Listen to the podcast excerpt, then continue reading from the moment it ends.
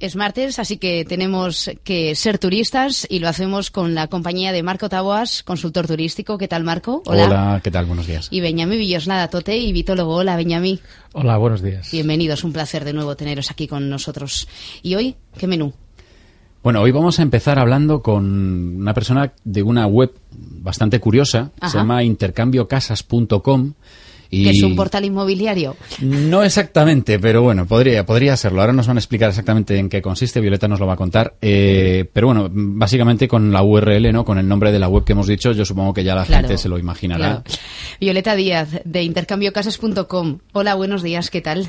Buenos días, ¿qué tal estáis? Muy bien, bienvenida hoy por hoy Mallorca. Violeta, Hola, eh, cuéntanos un poquito, ¿qué, qué, ¿para qué vale intercambiocasas.com a pesar de lo explícito de, la, de, la, de vuestro dominio? Eh, explícanos un poquito en, qué consiste. Pues aunque es un portal en el, que, en el que se pueden ver muchas casas y muchas de ellas agradables, preciosas, muy personales, es únicamente para intercambiar casa con otra persona en cualquier parte del mundo. Entonces mm, yo puedo colgar mi oferta con distintas fotografías de la casa, con una descripción del barrio en el que vivo, de lo que presenta mi ciudad. Y a partir de ahí pues puedo escribir a distintos socios en todo el mundo en función un poco de las vacaciones que yo quiera pasar. Y voy a intercambiar mi casa tal y como está, entera, con todo lo que tiene, a veces incluso se puede intercambiar el coche o las mascotas, es realmente un intercambio de casa, es trasladarse a otra ciudad y a otro país. ¿Y el carácter es global? Es decir, ¿yo puedo eh, buscar casas en cualquier destino que a mí se me ocurra? Sí, actualmente disponemos en, en, nuestro portal de 41.000 ofertas en 147 países. Ostras. Entonces, pues bueno, son muchos, muchos destinos para elegir y en función de si es un puente largo, por ejemplo, pues podemos marcharnos a una ciudad europea para visitarla y conocerla o en vacaciones más largas, pues pasar a otro continente y estar allí un mes o más tiempo. Una pregunta, Violeta, ¿cómo es la, cómo, funciona la web? O sea, yo voy, me registro, hay que pagar algo, eh, pago algo cuando me vaya a otra casa. Sí, hay una cuota anual o, para tres meses. La cuota anual es de 95 euros y la de tres meses de 39 y en ese periodo se pueden hacer tantos intercambios como se quiera. Pero luego no se paga absolutamente nada al otro socio es realmente como dejar su casa a unos amigos y marcharse a la suya. Un trueque de toda la vida, ¿no? Un trueque de estos que, que se han llevado haciendo desde que eh, la humanidad existe y, no hay que pagar nada más porque, de hecho, cuando yo estoy en la otra casa, pues estoy gastando gas, electricidad, etcétera, pero la otra familia también, con lo cual los gastos se compensan y lo único que hay que eh, abonar son los gastos de transporte de viaje. Y yo tengo una curiosidad, es decir, yo voy a una casa y esa casa evidentemente tiene que estar vacía, la familia tiene que estar de vacaciones, pero esa familia a su vez tiene que estar en mi casa o puede estar en cualquiera de, las que se ofrecen en, intercambiocasas.com. En general, el, intercambio se hace entre dos familias, pero más que nada por motivos de comodidad, porque sería mucho más complicado tener que empezar a organizar un intercambio entre tres familias. Pero también existe lo que llamamos el intercambio de hospitalidad, en ese caso, si yo dispongo de una segunda residencia o que mi casa es muy grande y que me apetece pues tener a una pareja o una familia en, mi casa, pues les recibo una vez más como si fueran amigos, incluso muchas veces lo que se aprovecha en, en esos casos es para hacerles visitar la ciudad, todo, toda la región en la que se vive y es realmente un intercambio que ahí puede no ser simultáneo, pero en general, como decía, el intercambio es simultáneo entre dos familias. Benjamín. Al mismo tiempo. Sí, eh, me pregunto por el tema de la reputación. Eh, cuando metes a alguien en tu casa, te gusta saber si es de fiar o no, porque lo metes en tu casa, nunca mejor dicho, ¿no? ¿Cómo lo gestionáis ese tema? Pues nosotros ahí lo, único que aportamos es mucha seriedad y confidencialidad con respecto al portal y a los datos que figuran en él. Por ejemplo, se ven las casas, pero no hay ningún dato personal que permita situar esa casa. Eso es cómodo, pues sencillamente porque no cualquier persona va a poder mm, escribir a otro socio o, a un socio mm, para pedirle un intercambio. Tiene que ser ya una persona que esté registrada si no es imposible.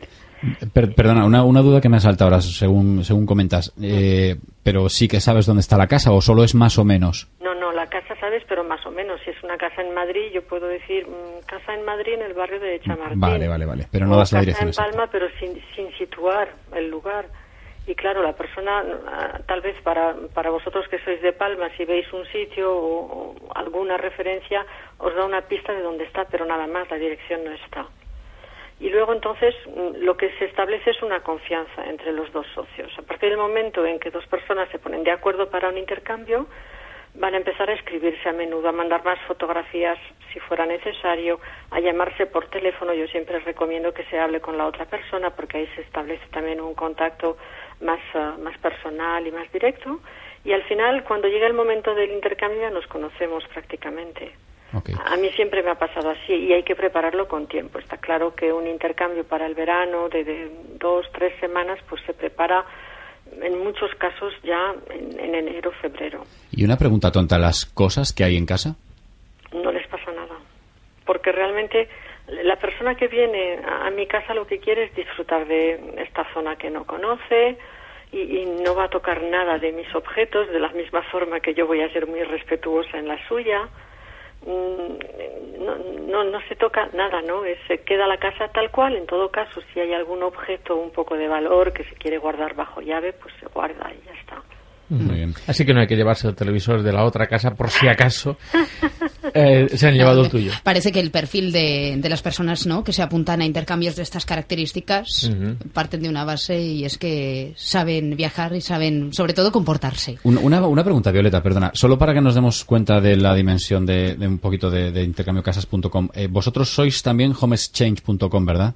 Sí, la, la red es la de Home Exchange y nosotros somos la red española o el portal en español. Home Exchange, que aquí no es conocido, pero bueno, en, el extranjero sí. De hecho, es el portal en el que en la película de Holiday, Cameron Díaz y Kate Winslet eh, ah, intercambian la casa, ¿no?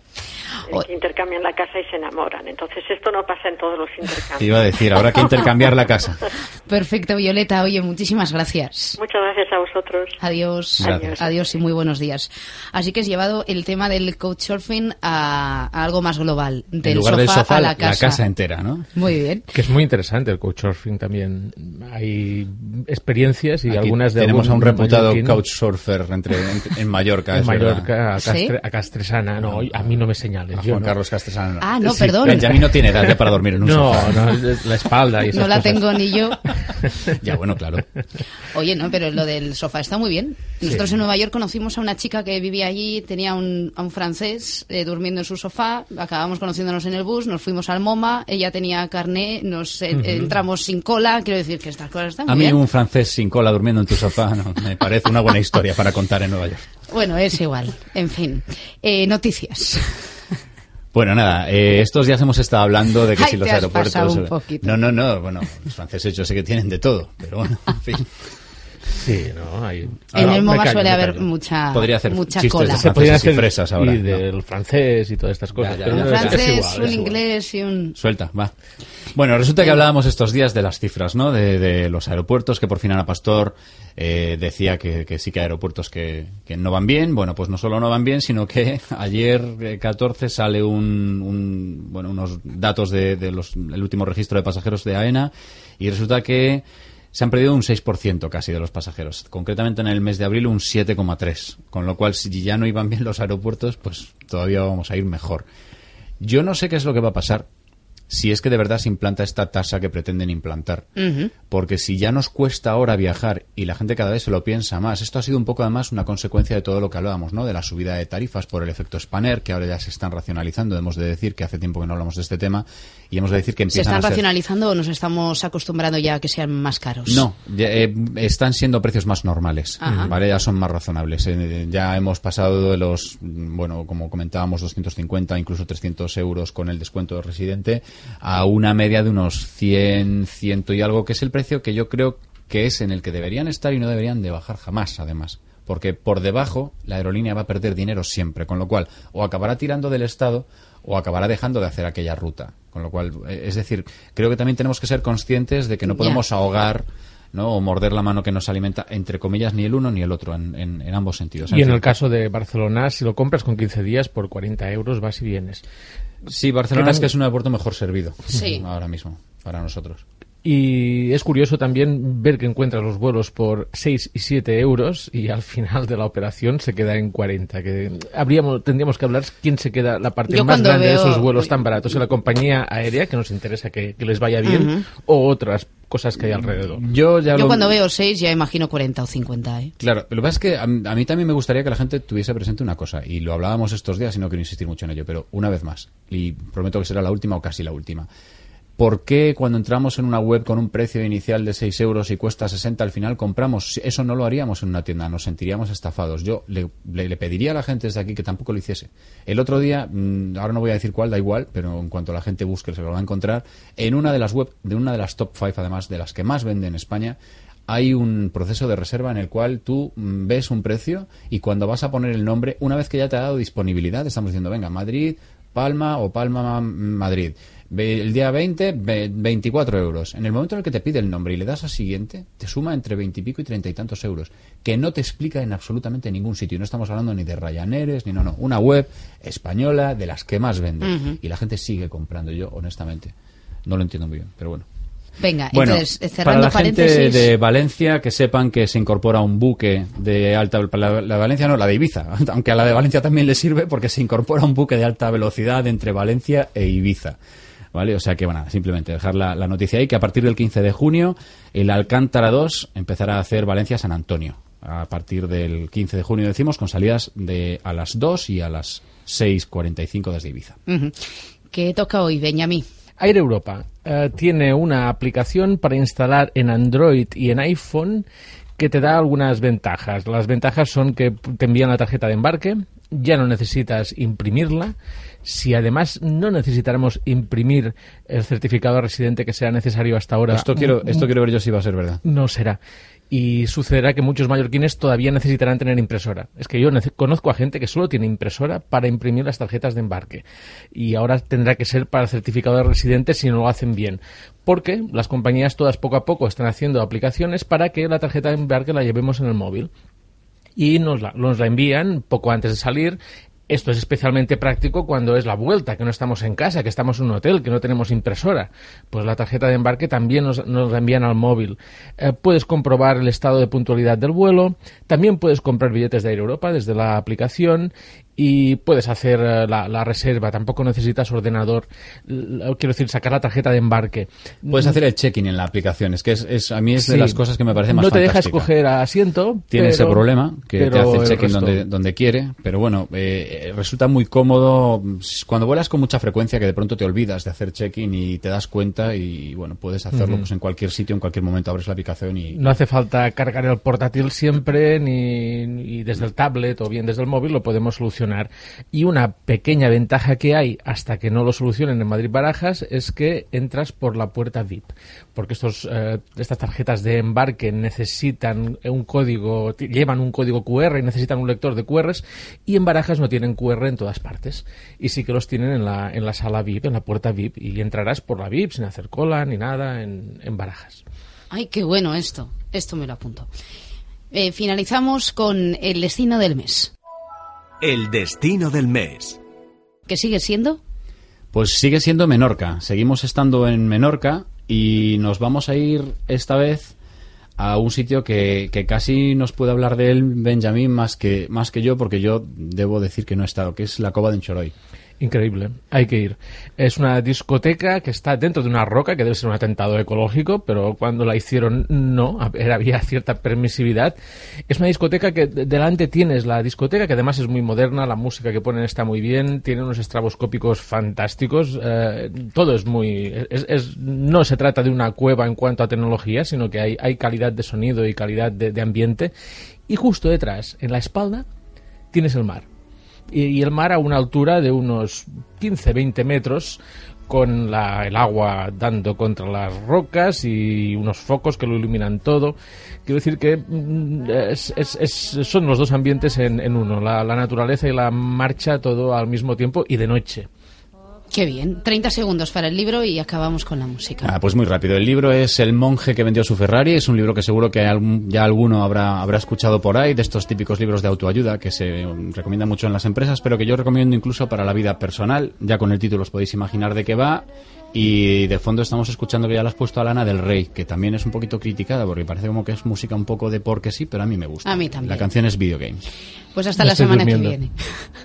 Venga, adiós. Adiós.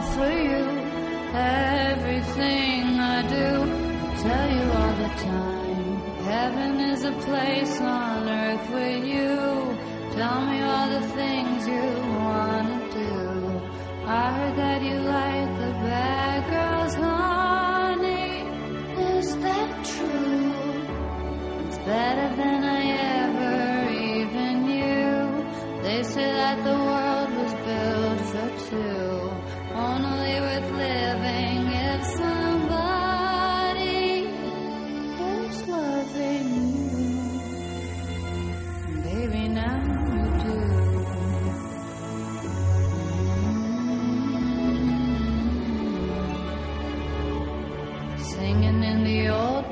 swinging with the old stars, living for the fame. Kissing in the blue dark, playing pool and wild dogs, video games. He holds me in his big arms, drunk and I am seeing stars. This is all I think of. Watching all our friends fall in and out of old clothes. This is my idea of fun.